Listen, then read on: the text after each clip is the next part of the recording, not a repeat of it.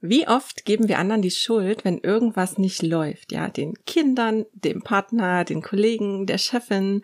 Und manchmal scheint es schon fast so, als wären unsere Mitmenschen nur da, um uns zu ärgern und um uns Steine in den Weg zu legen. Mal sind es nur Kleinigkeiten, die uns nerven, und mal sind es wirklich große Dinge mit weitreichenden Folgen. Und egal wie bewusst man sich vieler Dinge schon geworden ist, man tappt trotzdem immer mal wieder in diese Falle der Projektion. Also man sucht einen Schuldigen und wer sucht, der findet immer und gibt seine Verantwortung dadurch ans Umfeld ab. Hallo, schön, dass du zuhörst. Ich bin Annette und hier im Menschenfieber Audioblog und auch bei meiner Arbeit dem psychologischen Coaching geht's rund ums empathische Abgrenzen, also um Stress, um Emotionen, um Selbstwertthemen und darum, wie man sich von Druck und Erwartungen anderer befreien kann. Du bekommst hier Impulse, die zum Reflektieren anregen und Einblicke in meine Coaching-Praxis. In dieser Episode, dem Monatsimpuls vom Juli 2023, geht es darum, warum du die Schuldfrage loslassen und Verantwortung für deine Situation übernehmen solltest und was das überhaupt bedeutet. Ich nutze für den Monatsimpuls übrigens Tarot als psychologisches Hilfsmittel und äh, mit den Karten ergibt sich dann immer ein monatliches Abgrenzungsthema mit passenden Reflexionsfragen. Wie du mit dem Monatsimpuls arbeiten und dir auch ein eigenes Bild der Karten machen kannst, habe ich dir in Episode 4 und im dazugehörigen Blogartikel beschrieben. Den verlinke ich dir. Bevor wir mit dem Juli-Thema starten, nochmal ein ganz kurzer Rückblick in den Juni. Im Juni ging es nämlich darum, dass wir manchmal nicht ausleben, was uns wichtig ist, weil wir uns von den Zweifeln des Umfelds anstecken lassen. Dazu kommt noch das Gefühl, sich für seine Werte und Entscheidungen rechtfertigen zu müssen.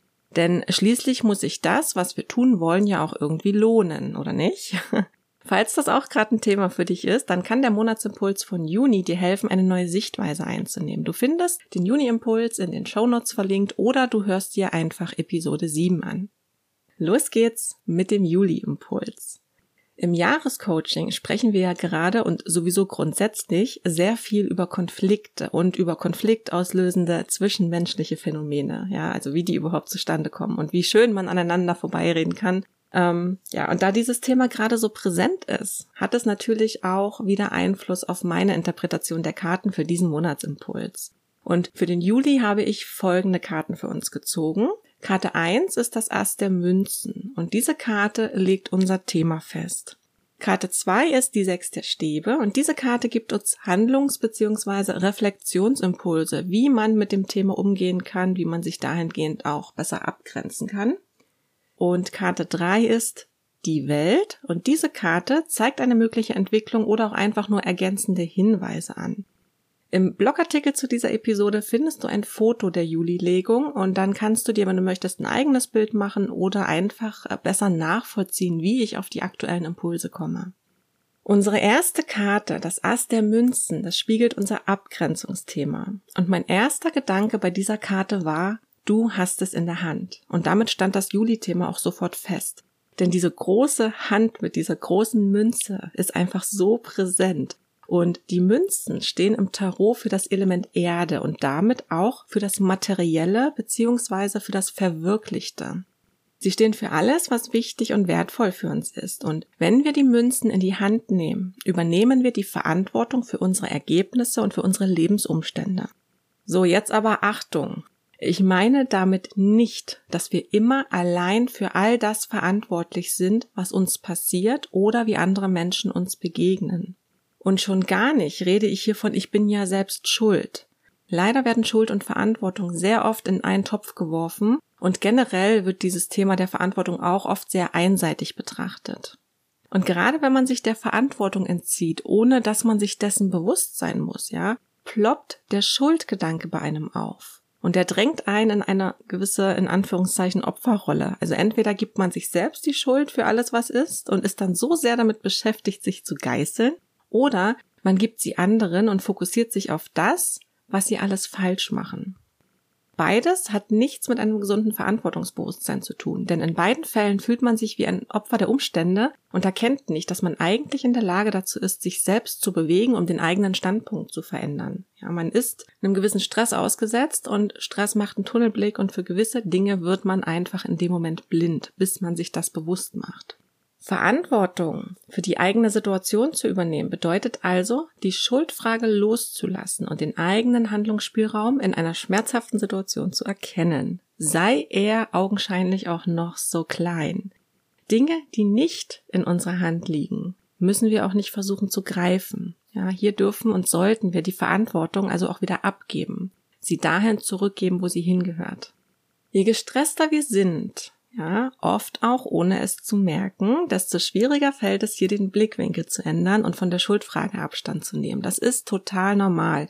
Deswegen ist das Trainieren des achtsamen und wertungsfreien Beobachtens so wichtig. Denn nur so gelingt eine gesunde Stressbewältigung und damit auch ein dauerhaftes Ändern der Umstände. Ja, weil du nur so aus diesem Tunnelblick rauskommst.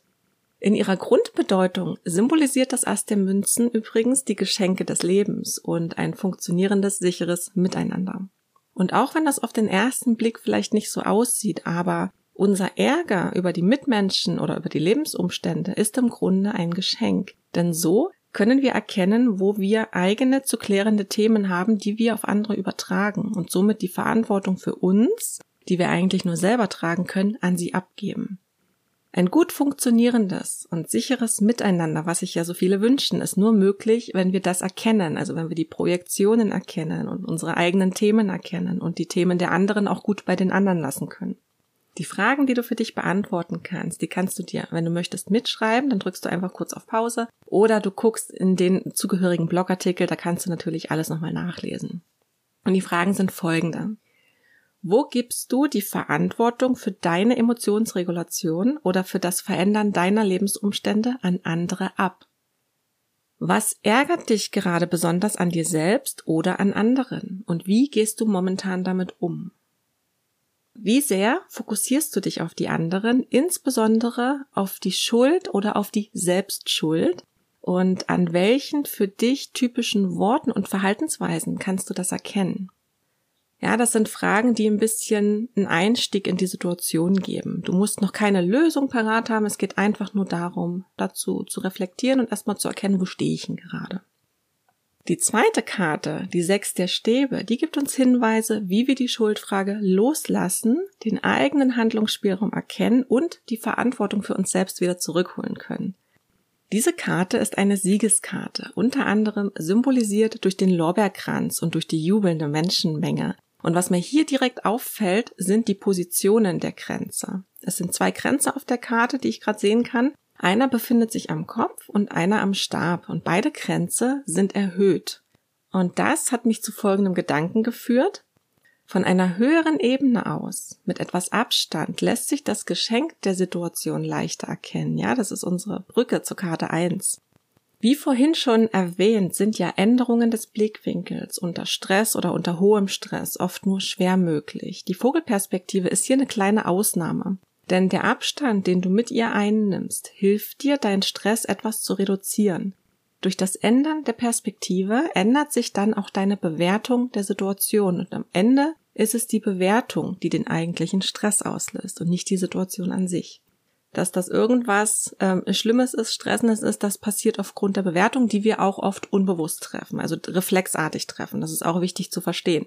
Was wir reflexartig tun, können wir nicht im Vorfeld irgendwie bewusst vermeiden. Das funktioniert nicht. Deswegen ist es wichtig, dass wir das erkennen und dann damit umgehen, um es wieder zu regulieren.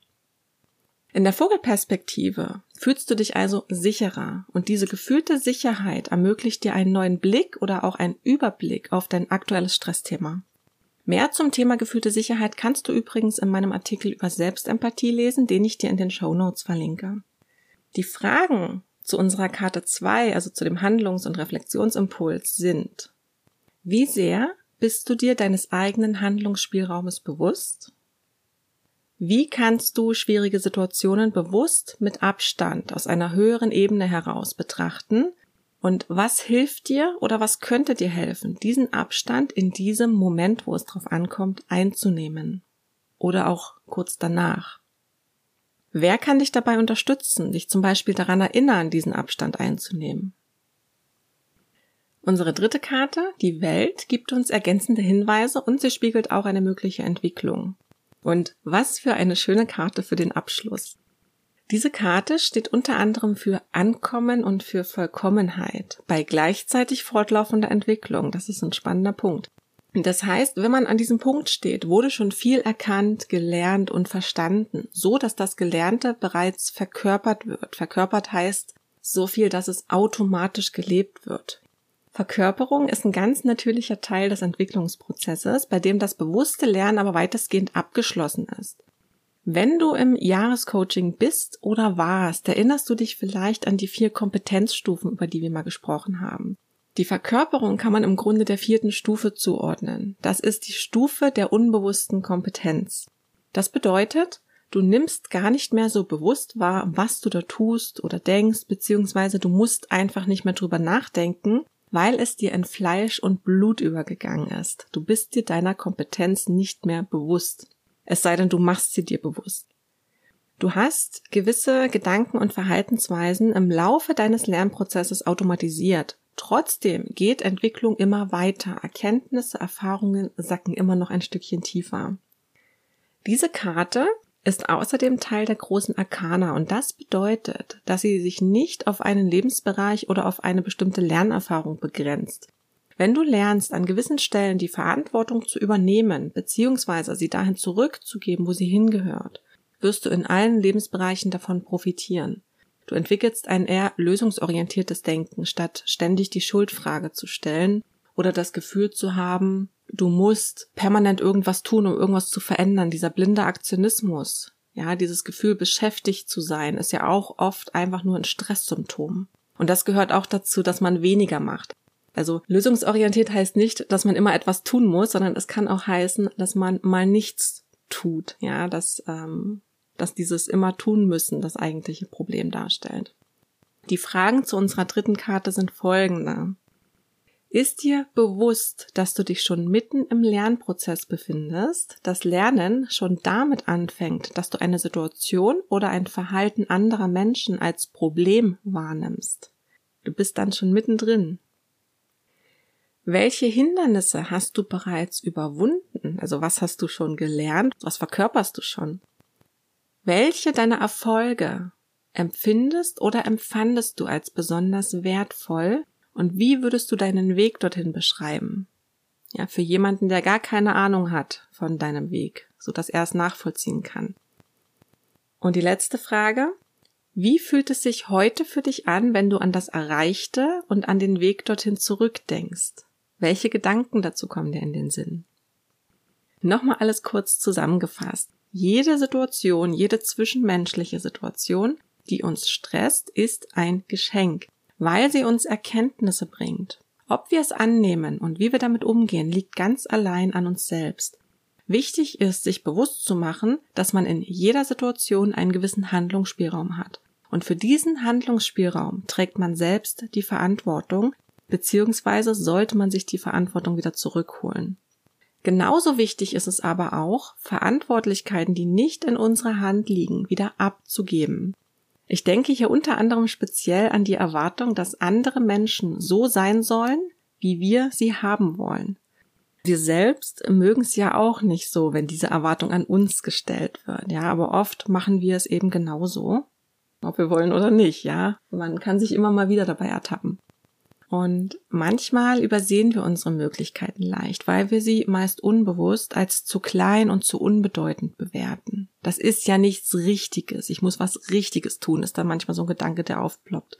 Und wie ich es vorhin schon mal gesagt habe, weniger tun oder andere Dinge tun, auch kleinere Dinge tun, ja, das kann einen Riesenschritt in die richtige Richtung bedeuten, aber das wird von uns nicht so bewertet, nicht im Stress.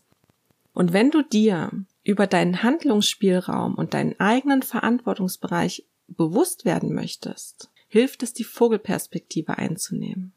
Denn von dieser höheren Ebene aus betrachtet wirken die Dinge anders, weil wir sie mit angemessenem Abstand einfach anders bewerten. Den Blickwinkel zu ändern, also weg von der Schuld hin zur lösungsorientierten Verantwortung, das ist eine reine Trainingssache. Je gestresster und festgefahrener du bist, desto schwieriger fällt es wahrscheinlich, es ist aber nicht unmöglich. Und nur wenn du regelmäßig übst, kannst du einen gewissen Automatismus ausbilden. Das heißt, du wirst irgendwann intuitiv beziehungsweise leichter Erkennen, wo welche Verantwortlichkeiten liegen und was du tun kannst oder lassen solltest. Und das hilft dir vor allem auch mit Konflikten viel konstruktiver umzugehen. Fürs Erkennen der Handlungsspielräume und fürs Trainieren der Wahrnehmung der Stresskompetenz sind übrigens psychologische Coachings da. Sie unterstützen dich mit einem geübten Blick von außen und du bekommst eine Art Spiegel zu deiner eigenen Situation, sodass du eben auch selbst erkennen kannst, wo der Hund begraben liegt und was als nächstes zu tun ist. Das heißt, du musst dir das nicht unbedingt von anderen sagen lassen, denn du weißt ja selbst am besten, was du brauchst, was du kannst, was gut für dich ist, was die Lösung ist. Ja, der andere kann nur unterstützen, dass du das erkennst. Er kann Impulse und Inspiration bieten. Und wenn du merkst, dass es dir allein schwerfällt, dann kannst du dir jederzeit eine zu dir passende Begleitung suchen. Alleine kommt man schwer an seine blinden Flecken. Also es ist immer leichter, wenn wir andere Menschen haben, die uns das spiegeln. Und wenn diese anderen Menschen sich auch noch selbst gut abgrenzen können, wird es einfacher für dich. Und das können in der Regel trainierte, geübte psychologische Coaches oder auch Therapeuten, je nach Thema. Und damit sind wir schon am Ende vom Juli Impuls angekommen. Wenn du per E-Mail über den nächsten Monatsimpuls informiert werden möchtest, dann trag dich für die kostenfreie Menschenfieberpost ein und wenn du möchtest, abonniere auch den Audioblog auf deiner Lieblings-Podcast-Plattform.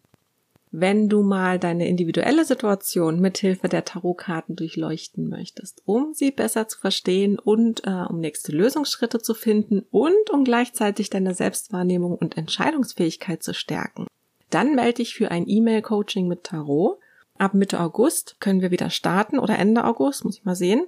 Ähm, hast du Fragen, Gedanken, Ergänzungen zum Juli-Impuls, dann kommentiere am besten direkt unter dem zugehörigen Blogartikel auf meiner Website. Du kannst mir aber auch eine Mail schreiben oder deine Fragen und Gedanken anonym einsenden. Alle Links und Infos findest du wie immer in der Episodenbeschreibung beziehungsweise in den Shownotes, je nachdem, wie was angezeigt wird. Und der nächste Monatsimpuls kommt diesmal nicht einen Monat später im August, sondern erst im September. Im August mache ich eine kleine Blogpause und werde vermutlich nur den Monatsrückblick schreiben und äh, vertonen. Ansonsten gibt es im Juli wahrscheinlich noch ein bis zwei Episoden und dann ist erstmal ein bisschen Ruhe. Ich danke dir auf jeden Fall sehr für deine Zeit und wenn du möchtest, bis zum nächsten Mal.